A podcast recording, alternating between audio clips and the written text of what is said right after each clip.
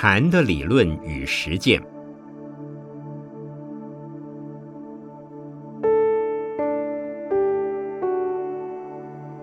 圣严法师著。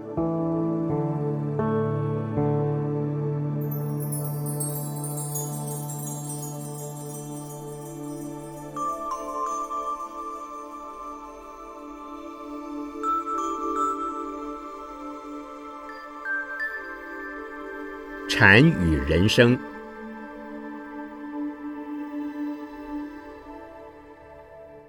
讲到禅，很多人误会禅是一种神秘经验，或是一种神通。也有人将禅当成是入定，认为修行就是打坐，就像一般人形容的所谓老僧入定，坐在那里闻风不动，大概就是禅了。事实上，禅修的基础是要打坐，但并不一定要盘着腿、站着、坐着、走路，乃至吃饭、喝水、工作、休息，都可以是禅修。只要专心一意练习，如何能使心安定平衡，如何能随时随地的做自己的主人，不受环境、人与人之间的矛盾冲突。或者自己和自己观念上的冲突矛盾所影响，都可以是禅修。因为内心有冲突、有矛盾，人就会失去平衡，就会产生苦恼，使自己痛苦，也使得与自己生活在同一环境中的人受到影响。这就是自害害人，而不是禅修了。曾看过一位先生，他看佛经。也懂许多道理，但是他的情绪极不稳定，并且有酗酒、赌博等不良嗜好。赌输了会骂人，酗酒后会发疯。他也知道这是不对的，但就是无法控制自己。等事后就会对朋友，甚至对我说：“哎，我这个人真是糟糕，就是没有办法控制自己。不过从现在开始，我已下定决心。”再也不酗酒、不赌博了。如再赌，就砍我的手；如再酗酒，就打我的耳光。但是，这位先生是否从此不再赌博、不再酗酒了呢？有些聪明人往往会做糊涂事。这位先生虽然懂得道理，但自己做不到，原因就是身不由己，心不由己。如果能用禅的方法，首先关照自己的心，经常练习着使自己的心不受环境情绪的影响。有情绪时，马上用方法来帮助自己。能够如此，就可以指挥自己，成为自己的主人。这就是禅的功能。有人认为这样的修行必定要用许多时间，最好是到庙里或山里去长期修炼。其实，只要愿意，在任何一个地点及时间，随时都可以用。因此，要练习身体在哪里，心就在那里。现在正在做什么，心就在做什么。也就是说，心是跟自己现在的举手投足、起心动念在一起。譬如诸位现在正在这儿听讲，你的身体在这里。心就要留在这个地方，不要再有另外的念头想其他的事。你的耳朵在听我说佛法，心也是清清楚楚的在听佛法，这就是禅修的基本原则。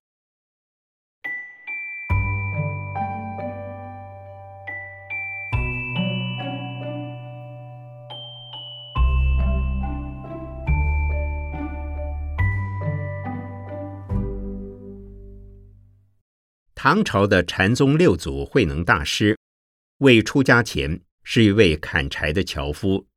进入寺院之后，则在厨房做苦力。开悟得法后，他还在猎人的队伍中看网。从慧能大师的传记里看不到他在何时打坐过。因此，中国禅宗流行着两句话：“修行不在腿，说法不在嘴。”意思是说，修行不只是在盘腿，说法也不光是用嘴巴，而是要以行动来实践，才能受用，才能感动人。真正的禅修是在于使得自己的心能够明朗、稳定、有智慧。然而，我们也许只能在两三分钟之内做到身体在哪里，心就在那里。要求持久做到，其实是很困难的。特别是在利害与感情发生冲突时，要使心能够平静安定，就相当不容易了。有一位台湾的民意代表，他常常教人要以平常心来处事，结果没有选上连任。心中有很大的失落感。他来见我说：“师傅，我只是以平常心来竞选，我不在乎这次选举失败。不过，我是全心全力为选民服务的。那些投票的人真是没有眼睛、没有良心呐！”我请他来学打坐，我想他在修行得力之后，这样的话大概就不会说了。最简单的修行方法，就是体验自己的呼吸，享受自己的呼吸，欣赏自己的呼吸，知道自己呼吸的粗与细。因为呼吸跟我们是最密切的，只要有呼吸，就等于拥有无限的希望，就等于拥有一切的可能。因此，要珍惜它，体验它，享受它，欣赏它。能够这样，心情自然很快的就会平静了。以上两种方法，第一种是原则，身体在哪里，心就在那里；第二种是欣赏、体验、享受自己的呼吸。这两种方法在任何时间都是可以用得上的。至于打坐究竟该如何做呢？将坐在椅子上的身体放松，头脑放松，然后再体验呼吸，这也算是在打坐。打坐时，如果能够盘腿，当然最好，因为盘腿打坐的时间能够维持较久，坐得也稳，对身体健康有很大的帮助。如果不方便盘腿打坐，就随时将身心放松，体验生命之中最重要的部分。那就是呼吸，也就是在禅修了。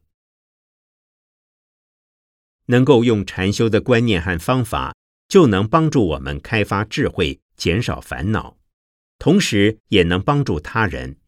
这是自利利他的两得其一。否则，我们常常就会像捡石头砸自己的脚。明明知道不该做的事、不该说的话、不该起的念头。往往还是会做、会说、会起。如果能用禅的修行方法，生活的品质自然就会提升。它是一种安定的力量，是开发智慧的方法，是超越主观与客观的态度。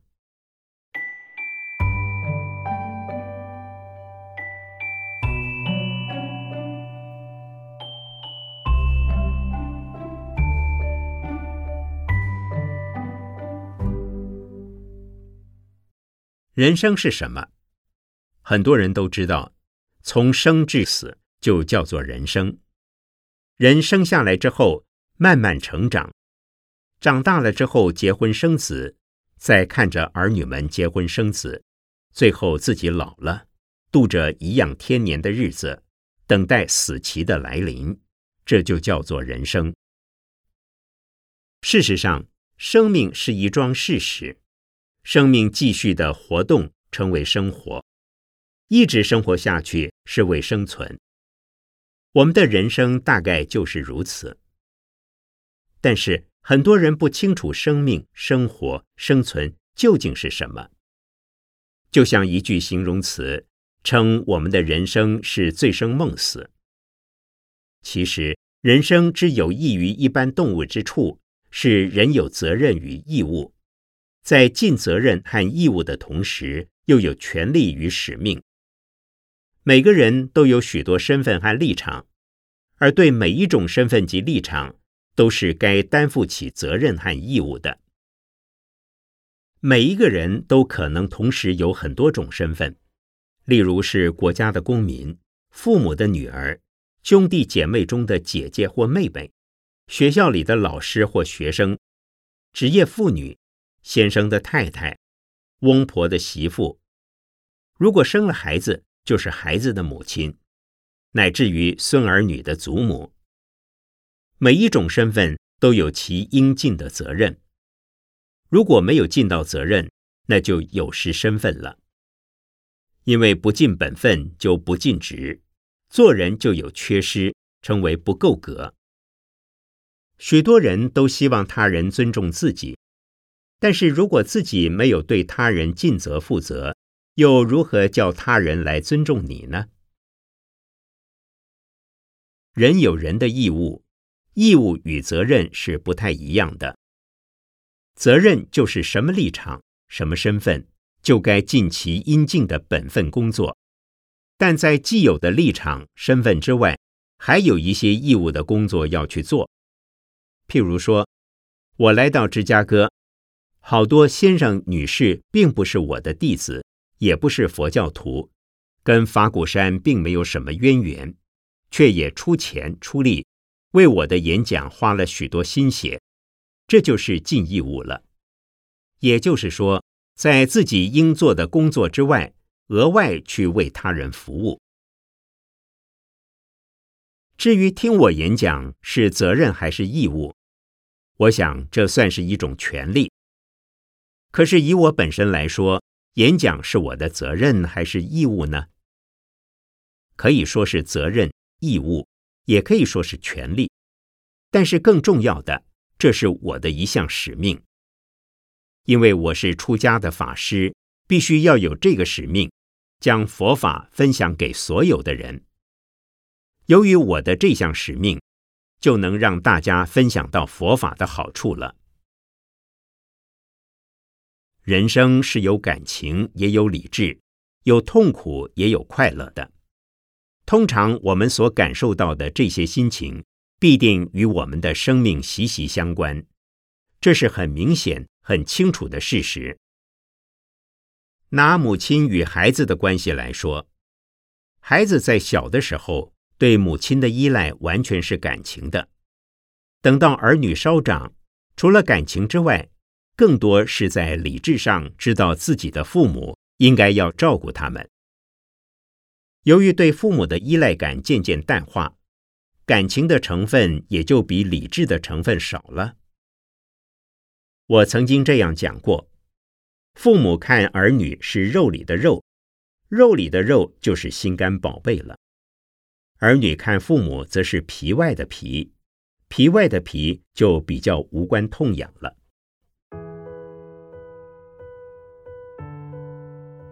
最近我看到一位女作家发表的一篇文章。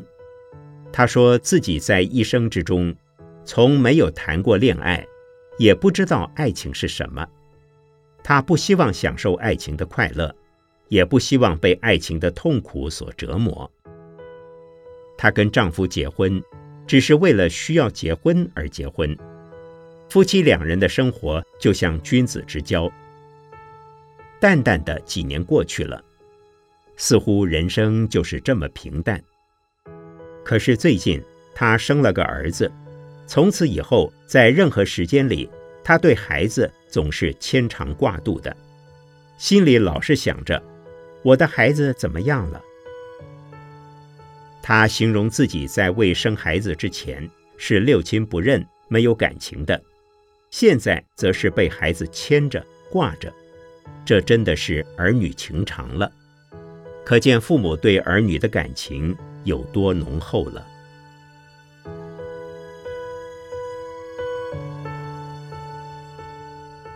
我不知道，在美国的人年纪大了之后会怎样。在东方，当年岁老了的人，因为没有事情可做，心里就老是挂念着儿孙，希望与儿孙一起住。但做儿孙的，就是不愿被老人家唠叨，甚至讨厌老人家。没有事却喜欢管闲事，因此将他们送往老人院。在台湾，这样的问题还蛮严重的。我会听到一些老人家向我抱怨说：“我的儿子是不错的，就是媳妇不孝；我的女儿也很好，就是女婿不好。”老人家舍不得骂自己的儿子、女儿，只好骂媳妇、骂女婿。我告诉他们，年纪大了，如果希望少一点痛苦，多一些快乐的话，只有一个想法和做法，那就是儿孙自有儿孙福，少念儿孙，多念佛。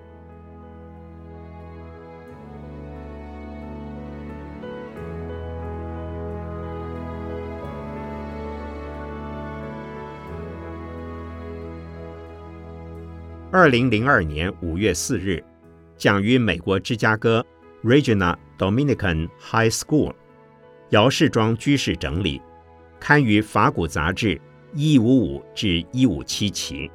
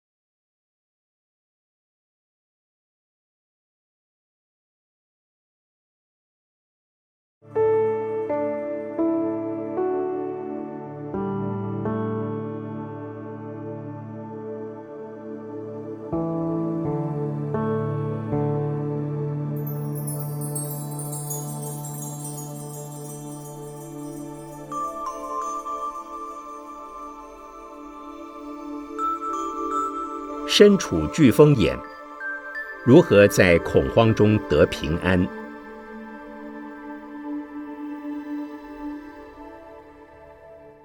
中国人年年祈祷国泰民安、风调雨顺，希望国家太平、人民安乐。可是从历史上来看，不管在中国还是世界各地，没有战争、天灾、人祸的年代似乎很少。每年在不同地方，几乎都会有大大小小的灾难出现。像二零零三年就发生 SARS 这样的疫情。记得十多年前，全世界都恐惧艾滋病，更早时还有死亡率高的癌症。此外，还有无法预期的车祸、空难、海难等意外事件。有些人认为宗教是一种迷信，不平安的就是不会平安。因此，当佛教徒向佛菩萨求加持、求平安，他们便怀疑这些祈祷和信仰是否真的有用。曾经有一位先生为求职去应考，十人之中只录取一人，当时他非常紧张，跑来找我帮忙。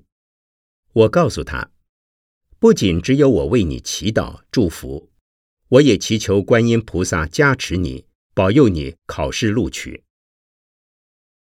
由于他信任我，加上相信有观音菩萨加持，同时做了充分准备，笔试、面试没那么紧张，居然就被录取了。生活在不安的环境中，有信仰的人。会比没有信仰的人获得更多平安。没有祈祷信仰的人，遇到恐慌时心绪会慌，一旦慌乱，头脑就会不清楚，就像眼睛被蒙上的苍蝇，到处乱飞乱撞。本来没那么危险，反而变得更危险。而有信仰的人，不论信什么宗教，遇到危险时，一心祈祷。相信佛菩萨或神的力量，就会产生信心，内心也会比较平安平静。如此便有机会找出一条路，然后脱离险境。我们都希望平安，其实只要心里安定，就会有平安。心不安定，不论说话、动作，都在慌乱状态下，都可能为自己制造麻烦，为他人带来困扰，也因此容易形成危险。在战场上，越是怕死的军人，死得越快，因为内心慌乱，便不知如何躲避敌人。如果内心沉着安定，存活机会就比较大。保持内心安定，该怎么做、怎么处理的，就怎么去做、去处理。所谓兵来将挡，水来土淹，危险性一减少，安全性自然增加。佛教所讲的禅，即是让人从混乱的心变成安定的心，从安定的心转化为智慧的心。这其实是很简单的一桩事。例如六祖慧能大师讲的顿悟法门，就是不管遇到任何状况，都能以不思善、不思恶来应对。看到事情发生，不去思考好或不好，心里不要去分别它是对己有利或无利、危险或安全，当下的心就是安定的，这就是智慧。最近有位菩萨打电话给我，师傅，您年轻时曾写过一篇骂人的文章，现在有人要出一本书，会把它写进去，这对您很不利，是否请他不要写出来？我告诉他，是我写的，就是我写的。如果有人问我为什么写成那样，很简单，那时候的我愚痴啊。遇到事情，不去思考对自己有多大损失或不利，而是承认面对当时做的事，只要往后不再那样做就好。万一出现危机，则尽量设法使所受的伤害减到最低。如果已经处理还是无法圆满，那就平心静气的接受事实，也等于是在处理了。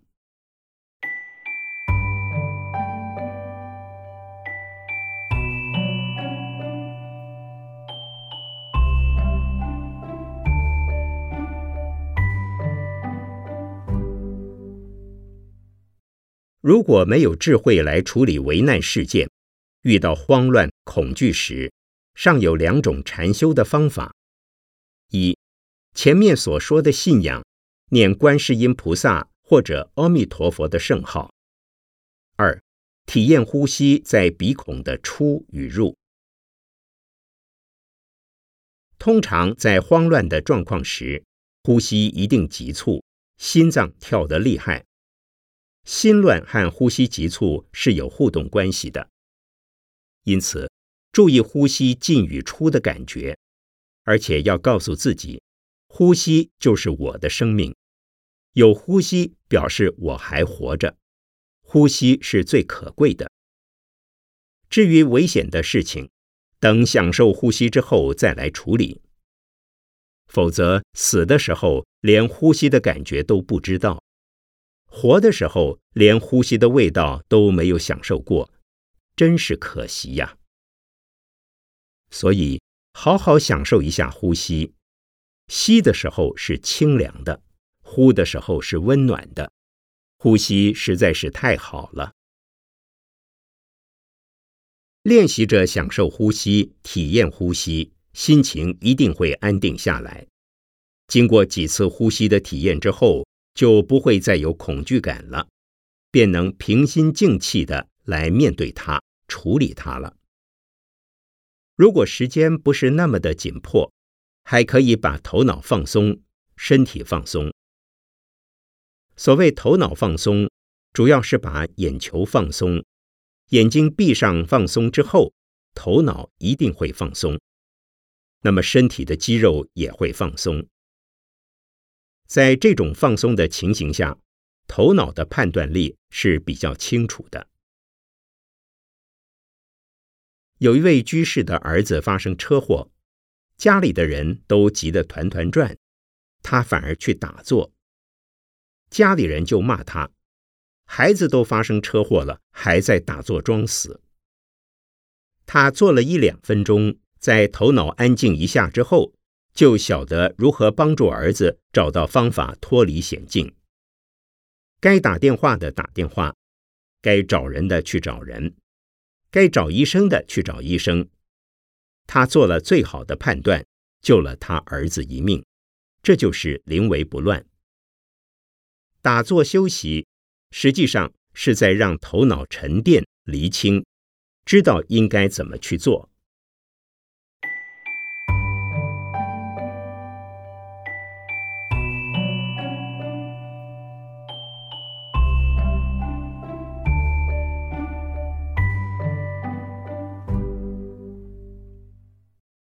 此外，还可以用逆向思考、顺势而为的观念来帮助我们。逆向思考是说，在遇到坏状况时，要思考着危机就是一个转机。面临危机时，如果能用智慧来处理，这个危机就是帮助我们成长的一个机会，不但能使智慧增长，甚至是增加力量的一种机会。没有勇气接受危机，就等于没有办法接受磨练、考验，那么就不容易成长与坚强。诸位听过中国禅宗祖师们训练弟子有用喝骂及棒打的吗？因此，禅宗常有人说：“香板头上出祖师。”如果香板打得很好，而且打的是可以承受香板、应该承受香板的人。就能容易使之开悟。所以，禅宗祖师们的开悟者，往往是在经过许多折磨、困顿的过程之后，很少是平平淡淡一下子就开悟了的。顺势而为是说，凡事要看因缘，因为个人所具备的条件是极有限的动因，必定还要借外在的助缘。如果许多人都需要有这样的一桩事成功，那我就参与、付出、奉献，并且努力促成其事。顺势而为，并不等于搭一条便船，而是许多人需要坐船又没有船时，我们就主动的劝勉大家找钱去买一条船，或者呼吁大家共同来造一条船，积极的促成其事。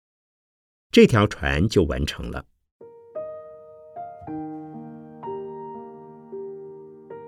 顺势而为是顺风顺水、扬帆推舟、事半功倍。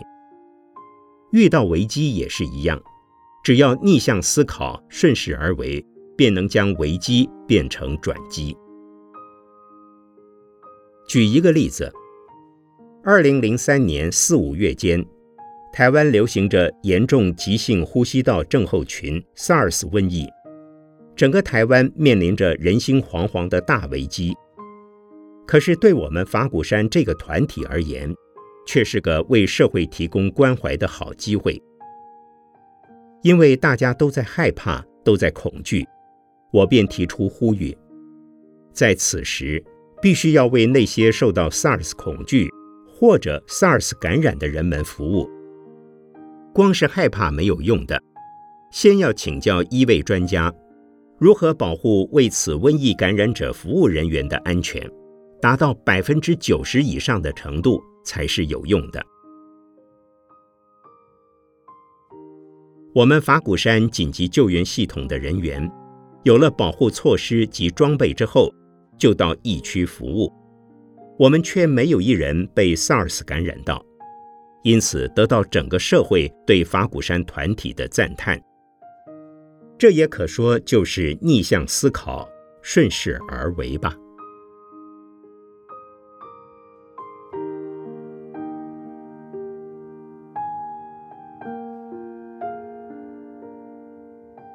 二零零三年六月十四日，讲于美国纽约曼哈顿哥伦比亚大学，姚世庄居士整理。刊于《法古杂志》一七三至一七四期。